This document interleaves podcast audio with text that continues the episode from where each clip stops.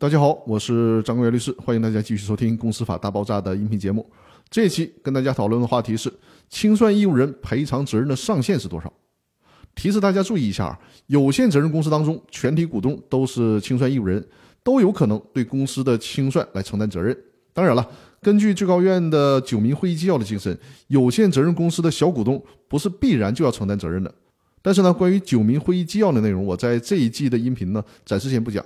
这里面要重点强调一下，就是根据公司法的司法解释二第二十条的规定，股份公司中只有控股股东才对清算承担责任，其他小股东是不必承担清算责任的，这是股份公司的特点。另外呢，公司没有经过清算就办理了注销登记，导致公司无法进行清算的，有限责任公司的股东、股份有限公司的董事和控股股东以及公司的实际控制人，应当对公司债务承担清偿责任。注意。以上的这些责任是这些相关责任人之间承担连带责任。之所以要求清算义务主体承担连带的清偿责任，是因为他们的违法行为构成共同侵权，所以说他们之间要承担连带责任，哪怕他们之间实际上并没有什么勾搭连环。清算义务人对于这些责任，对外来讲啊，属于侵权责任，赔偿数额应该以给公司债权人造成的损失为限。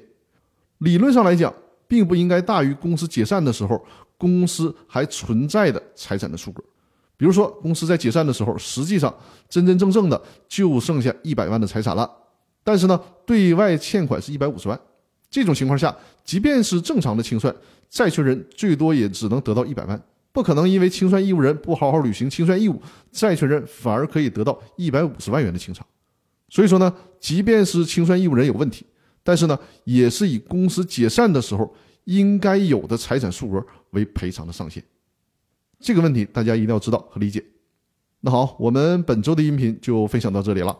大家在收听本周音频的时候呢，我和我的团队应该正在厦门休假，也算是搞个团建吧。但并没有影响我的音频节目的更新和录制。也希望大家在评论区我们多多的互动和交流。那好，本周的音频就到这里了。希望大家也都有一个轻松愉快的周末。在下周的时候，我还会继续和大家分享《公共司法大爆炸》的音频专栏节目。好，各位，我们下周再见，谢谢大家的收听。